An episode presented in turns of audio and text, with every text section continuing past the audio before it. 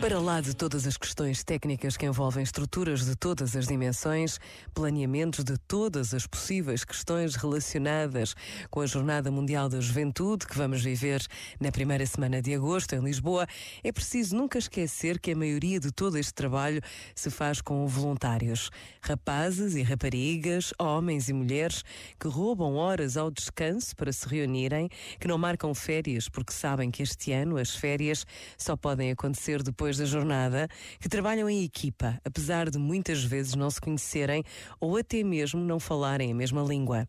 O trabalho destes últimos anos tem sido uma experiência extraordinária de gente que consegue fazer pontes, que consegue ultrapassar diferenças.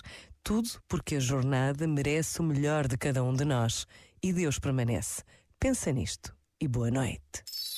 Este momento está disponível em podcast no site e na app.